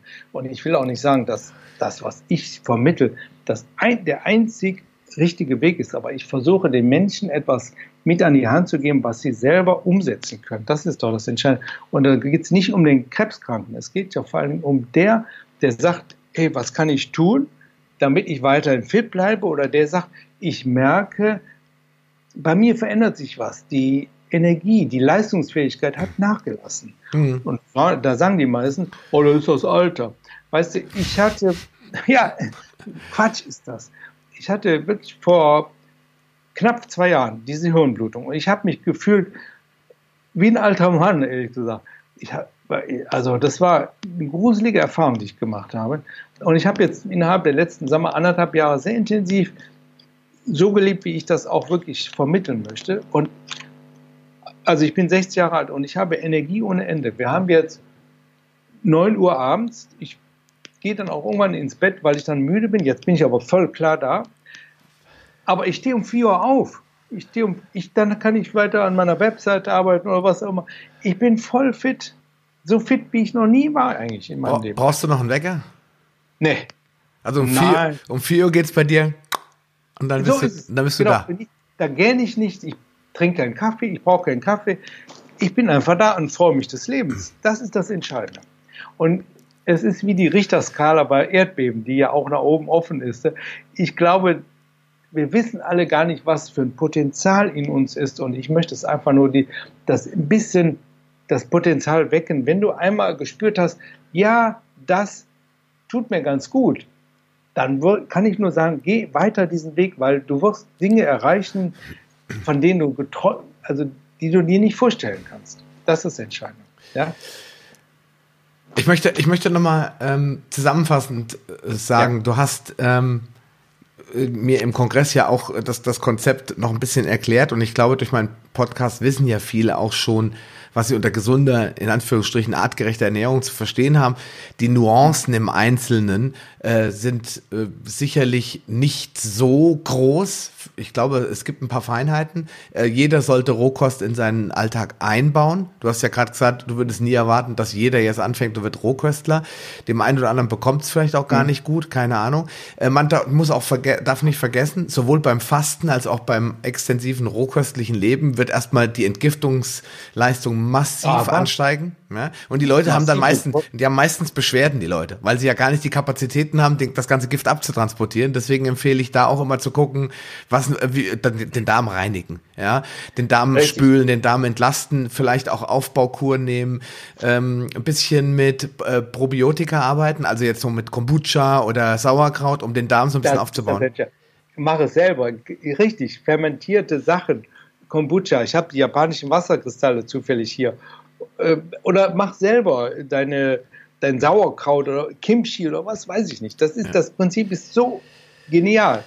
Ja? ja. Und da wieder der Spruch meines Lehrers oder Mentors, die Natur ist einfach, nee, die Natur ist simpel, aber nicht einfach. Ja, genau. Nee, Natur ist einfach, aber nicht simpel. Entschuldigung. Ja, genau. Ja. Doch nur nur abends, mein Gehirn. Ja, ist, bist doch schon auf Pause.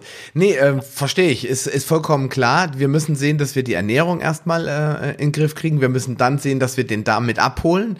Ähm, und ja. dass wir, wenn die Entgiftung, da, vielleicht gibst du noch mal ein paar Themen zu, zum Thema äh, Entgiftung. Was machst du oder was hast du gemacht? Hast du aktiv Entgiftungskuren gemacht oder empfiehlst du irgendwelche Dinge in diese Richtung? Ja, ich habe äh, 2004, das war mein schlimmstes Jahr, habe ich angefangen, da wusste ich da eigentlich, da habe ich das Buch gelesen mit diesem Mitochondrien, also Krebs und Hilfsmedizin.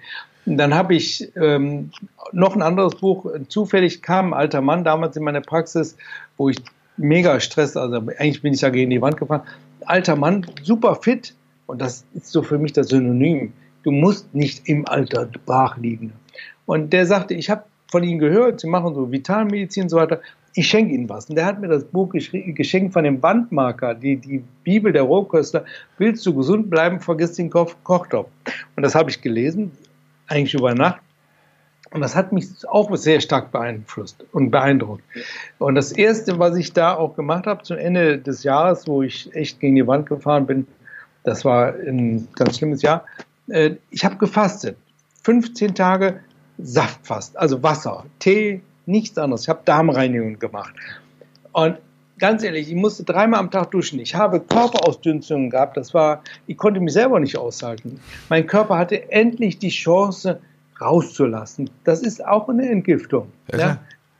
Und ein halbes Jahr später habe ich dann äh, Intuition. Ich hatte Allergien auch. Ich konnte, hatte, war Heuschnupfer, ich war Frühblüher, also Birke, Erle, Haselnuss, konnte keine Äpfel essen, Paprika überhaupt nicht, Nüsse waren schwierig.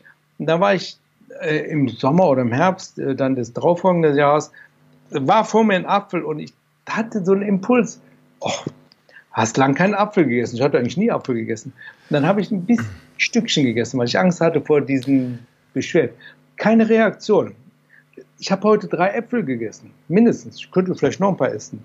Ähm, also ich habe, meine Allergien sind weg. Da ist das System wieder in die Balance geraten. Ja? Also entgiften, ja. Ich halte den, die Darmreinigung für wichtig. Ich halte, wenn möglich, auch mal eine Fastenkur, auch das, was der Florian Sauer macht.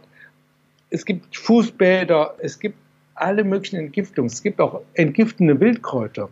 Also ich liebe jetzt die Wildkräuter. Ich schreibe gerade mit meiner Partnerin ein Buch über die 25 gängigsten Wildkräuter. Ich denke jetzt zum Beispiel an Gundermann. Wir wissen alle die Frühjahrswildkräuter. Löwenzahn, Brennnessel, das sind Entgiftungs. Die haben sehr viel Schwefel. Das sind Entgiftungskräuter. Vogel, Vogelmiere. Vogelmiere, ja, die blüht hier noch, äh, also die ist noch jetzt noch im Anfang Januar oder Mitte Januar, kann ich Vogelmiere essen. Aber wir haben auch keinen Winter, muss ich sagen. Das ist ja unglaublich. Stimmt, ist eher ein Zustand. Ja, ja, das stimmt. Also äh, entsaften. Entsaftest ja. du sie oder schnippelst du sie äh, klein und machst dir Salat? Es ist eigentlich ganz Hauptsache, ich nehme sie zu mir. Ich tue sie auch häufig, Gundermann zum Beispiel, tue ich häufig in irgendwelche fermentierten Sachen rein. Also ich habe jetzt, also man kann auch Wildkräuter fermentieren mit anderen Sachen. Äh, dann werden die ja auch freigesetzt und veredelt, denke ich. Ich finde das sehr interessant. Ich tue sie in die Lebercracker, ich esse sie roh, ich tue sie in den Saft. Also, das ist doch egal. Also, ich, es gibt nicht nur den einen Weg. Ja, ja, klar. Äh, weil beim Entsaften habe ich so den Eindruck, kommt halt äh, so die, die Faserauflösung zustande. Es kommt die, die, das Chlorophyll raus und, und die ganzen wertvollen ja. Stoffe. Deswegen bin ich so ein Freund vom Entsaften. Man braucht aber dann doch ja. schon einen gewaltig guten Entsafter ja, der die Kräuterfasern auch ordentlich zerquetscht. Geh mal eben hier zu meiner Tasche, warte mal, das ist ein ganz kleiner Katzensprung, ein Momentchen. Dann zeige ich dir, das ist jetzt von meiner Arbeit. Der Entsafter, das ist richtig, aber jetzt mache ich hier die Box mal auf. Äh, dann wirst du sehen, dass ich habe den Trestor von dem Entsaften, den nutze ich wieder, ich schmeiße ihn nicht weg. Da kommt dann Kreuz, äh, kommen noch Sprossen, Sprossen ab, hm. habe ich da drin und Zwiebeln tue ich rein und ein bisschen ähm, Balsamico, ehrlich gesagt, oder ähm, keine Brottrunk oder irgendwas, diesen fermentierten Saft drin. Also ich mache mir die Sachen selber. Ich verwerte eigentlich alles. Ja, es ist fast, riecht gut. Ja. Es sieht ein bisschen Und, aus wie, wie Zwiebel. Also wie so, wie ja. so, so Zwiebelfarbe, äh, ne? Bräunlich. Ganz genau. Ja. Also man darf auch in der, dieser Küche kreativ sein. Ja. Aber bist du, hast du das jetzt ich meine, das sieht jetzt aus, also man könnte jetzt sagen, du hättest einfach alles reingeworfen, aber ich glaube, du hast da schon ein bisschen Gedanken gemacht. Hast du da irgendein Buch zur Hand genommen und hast dich inspirieren ja, lassen? Oder hast du einfach gedacht, ich esse mal alles, was so übrig bleibt, mit auf? Also ich bin wahnsinnig experimentierfreudig. Ich habe eine Intuition, was könnte zusammenpassen. Ich bin jetzt da nicht genial. Ich habe eine Partnerin, die Kerstin Wolf, die sehr weit ist da und die mir auch viele Anleitungen gibt, von der habe ich sehr viel gelernt. Wir wollen uns auch dann so ja, Aufbaukurse machen, wie kann ich einen Start machen in diese Vitalkost, also wir nennen das Vitalkost oder Ursprungskost. Das dauert jetzt noch ein bisschen. Äh, wir schreiben zusammen dieses Wildkräuterbuch mhm. und äh, also das ist unser nächstes Ziel. Dann, weil die Fragen kommen ja, hey, wie kann ich denn anfangen? Ja, ja klar. Und das ist manchmal auch ein bisschen schwierig, aber ein Buch schreiben ist eigentlich auch ein bisschen langweilig, weil die meisten nicht mehr ein Buch lesen wollen muss man auch sagen. Ja, ja gut, weil Bücher sind, Papier ist geduldig, ne? Richtig. äh, und dann lieber ein Hörbuch. Ich denke immer, mach es, ja, geh ins, komm ins Handeln, das ist entscheidend. Und das wollen wir sozusagen, da wollen wir Anleitung machen. Es macht Spaß, ja. Oder was habe ich wieder? Ich habe das sind zum Beispiel jetzt nicht, das sind so äh, Cracker, ja. Die habe ich selber gemacht mit. Äh, Sieht aus wie Schokolade. Äh, Nee, das ist Leinsamen, Buchweizen, Wildkräuter, ähm, aber gedocht halt eben. Auch wiederum getrocknet. Okay. Und das, weißt du, von sowas lebe ich. Das denken die jetzt, oh, komm, komisch. Ja, aber ich sag nur eins, wenn man sich auf diesen Weg begibt und man fühlt sich besser, ja, und überzeugt davon ist, dann hast du so viel Lebensfreude.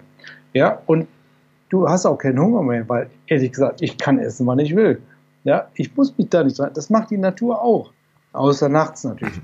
Aber sag mal, eine Kuh, hör mal, jetzt gibt's Frühstück, dann gibt's Mittagessen, dann gibt's Abendessen. Die hält sich nicht dran, ja.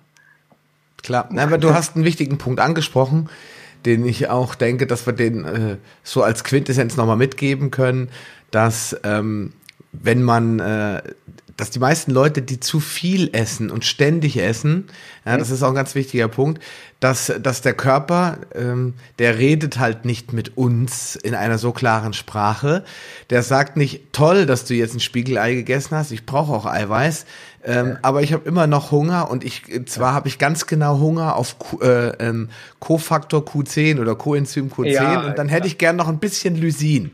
Ja, ja das sagt er leider nicht. Das sagt immer nur Hunger, Hunger, Hunger. Ja, genau. und wir essen dann Pommes und Nudeln mit Tomatensauce und wundern uns, ja. dass wir immer noch Hunger haben, weil ja. das sagt immer noch, ja, aber Lysin fehlt immer noch. Ja, weil und, wir Mangel, weil wir im Mangel, ganz genau, genau. hast völlig recht. Man kann natürlich auch für sehr viel Geld die ganzen Analysen machen, also Blutanalysen, intrazellulär und was weiß ich habe ich auch viel gemacht. Das ist alles gut, aber das ist eine absolute Momentaufnahme. Ja. Und ich denke, dass wir mehr unseren Instinkten wieder folgen sollen. Ja. Äh, ja? Also ich habe zum Beispiel heute Nachmittag, als Beispiel, habe ich viel, ich hatte da bei der Arbeit, viel diese getrockneten Leber. Da, ich mag die. Da habe ich die gegessen und kurze Zeit später habe ich einen Apfel in der Hand gehabt und mein Instinkt sagte mir, nee, mach das nicht. Ich habe den gegessen. Passt sie nicht zusammen. Mein Körper hat ein bisschen, Kurzzeit, es war nicht schlimm. Aber ja, ich hatte so ein mulmiges Gefühl, werde ich nicht mehr machen. Ja? Also unser Körper redet schon, wir hören nur nicht zu. Ja. ja. Oder wir verstehen es einfach nicht. Und viele, ja. und äh, das ist dann ganz oft so, Kinder haben das noch, wir nennen das ja somatische Intelligenz.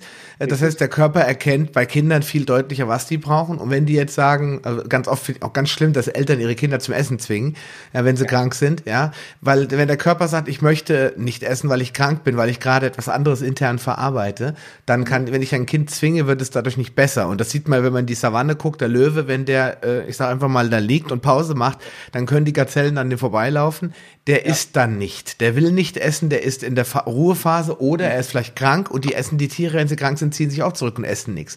Wir müssen einfach da mal mehr auf uns selbst hören, auf unsere innere Stimme. Ja? Ich sag dir noch was, aber der Löwe, wenn er die Gazelle gerissen hat, was ist das Erste, was er essen wird? Ja, das fettige, die fettigen Teile, Hirn oder. Nein, nein, den Darm. Ah, okay. Den Darm und die Leber. Ja, gut, ja. Leber, Leber hätte ich jetzt auch noch gedacht, weil die sehr viele ja. Nährstoffe beinhaltet. Im Gegensatz zu dem, was behauptet wird, enthält sie keine Giftstoffe. Richtig, der, absolut, weil sie ja entgiftet. Genau. Die, die Leber schmeißt da raus. Genau. Wie sollen dann Gifte sein? Äh, und der Darm ist so wertvoll, weil im Darm ja das ganze Grünzeug ist. Der, die, der Löwe frisst nur Pflanzenfresser. Ja. ja. Und im Darm sind die ganze, ist das Mikrobiom von den Tieren, das ist noch gesund, sagen wir mal. Und damit hast du die fermentierten Nahrungsmittel im Darm, da findet das, die Fermentierung, ja, Fermentation ja statt. Also ist der Darm hochwertig und die Leber auch. Ja. ja. Interessant, ne? Da könnten, wir, da könnten wir jetzt wahrscheinlich noch ewig drüber reden. Ähm, ich glaube, die meisten Leute müssen sich bewusst werden, dass, dass wir als, als Mensch eigentlich auch nichts anderes als Tiere sind, ja, Säugetiere, dass wir genauso instinktgetrieben sind und dass wir, dass so viele Prozesse in uns ablaufen die ja. wir überhaupt nicht verstehen und die wir aber lernen müssen zu verstehen, ja. Und wenn wir einen sauberen, funktionierenden Darm haben, eine, wie du sagst, ja. biologische, natürliche Kost zu uns nehmen und uns dann noch Richtig. idealerweise ein bisschen bewegen, dann können wir ja. gar nicht so viel mal falsch machen. Mein Ausbilder Jens Fräser hat immer gesagt, wer jeden Tag eine halbe Stunde spazieren geht, sich ordentlich ernährt und ähm, äh, acht Stunden schläft, der kann eigentlich niemals chronisch krank werden. Ja. So. Das ist eigentlich so. Also wir können keine Garantieschein ausfüllen. Ja. Wenn du das machst, dann ist alles in Ordnung. Ist, Natur ist schon komplex, aber unsere Bedingungen, die wir heute, in denen wir heute leben, sind noch viel komplexer geworden und auch eigentlich ein bisschen gefährlicher, um es mal, oder bedrohlicher. Ja, ich will hier keine Bedrohungsszenarien entwerfen. Wir haben Überlebenschancen, aber wir dürfen sie auch nutzen, um es mal positiv zu sagen. Und dafür brauchen wir keine Medikamente. Dafür brauchen wir klares Denken und Handeln. Genau. In diesem Sinne. Ja. Lieber Rudolf, ja. vielen Dank für deine Zeit. Es war sehr spannend. Ich, du machst es wirklich, du lebst das. Also als würdest du in diesem, ich muss das wirklich auch dir mal ein Kompliment machen, Dankeschön. weil du, du lebst das, was du, oder du bist im Interview dabei. Du hast nicht vorgefertigte Fragen, sondern es ist wirklich unfassbar lebhaft. Das finde ich ganz toll. Das habe ich schon im Kongress gemerkt. Das freut mich. Ja. Ich hoffe, wir sehen uns bald wieder und reden Mensch. wieder. Ja, ja, genau. Vielen okay. Dank, mach's gut. Super. Tschö. Ciao. Schön, dass du dran geblieben bist. Die wichtigsten Informationen zu dieser Folge findest du in den Show Notes unter palio-lounge.de slash pl. Dort findest du alle Podcast-Episoden auf einen Blick. Oder gehe auf palio-lounge.de slash Folge und ergänze die entsprechende Nummer. So findest du zum Beispiel unter palio-lounge.de slash Folge 76 die Shownotes der Episode 76. Wenn dir diese Folge gefallen hat und du etwas für dich mitnehmen konntest, dann würde ich mich über deine ehrliche Bewertung freuen. Eine Anleitung, wie du diesen Podcast bewerten kannst, findest du unter palio-lounge.de slash podcast bewerten. Deine Bewertung hilft mir sehr, diesen Podcast bekannter und vor allem sichtbarer zu machen, damit auch andere Menschen davon profitieren können. Ich freue mich schon jetzt, dich bei einer der nächsten Folgen wieder begrüßen zu dürfen und wünsche dir viel Erfolg bei der Umsetzung deiner persönlichen Ziele. Bleib gesund, dein Sascha Röhler.